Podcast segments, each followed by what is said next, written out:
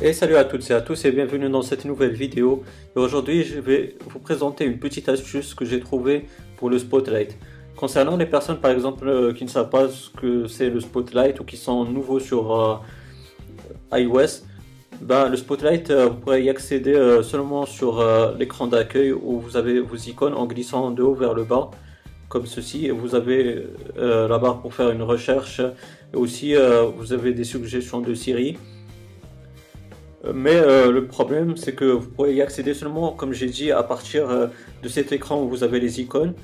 Mais récemment, j'ai trouvé une astuce où vous pourrez y accéder euh, même dans votre application quand vous êtes, par exemple, sur l'App Store.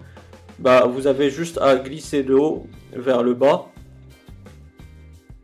Et dès que vous sentez qu'il y a un retour haptique, vous lâchez et vous avez votre spotlight comme euh, si vous étiez sur le Springboard, c'est-à-dire là où il y a les icônes, mais là euh, vous êtes dans une application et ça marche très bien. Donc comme je vous ai montré, ça marche sur le mode euh, portrait, mais ça marche aussi sur le mode paysage. Et là je suis sur le jeu Real Racing 3 et vous allez voir, on glisse encore de haut vers le bas, comme ceci.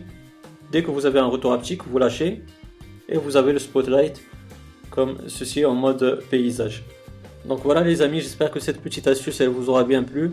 Si c'est le cas, n'hésitez pas à me donner un pouce bleu, c'est toujours encourageant, ça fait vraiment plaisir. Aussi, si vous avez des questions, des suggestions, ben, n'hésitez pas à me les poser dans la barre des commentaires et je vais vous répondre avec grand plaisir. Aussi, euh, n'hésitez pas à vous abonner pour avoir mes futures vidéos. D'ici là les amis, portez-vous bien, passez une bonne journée ou une bonne soirée. Ciao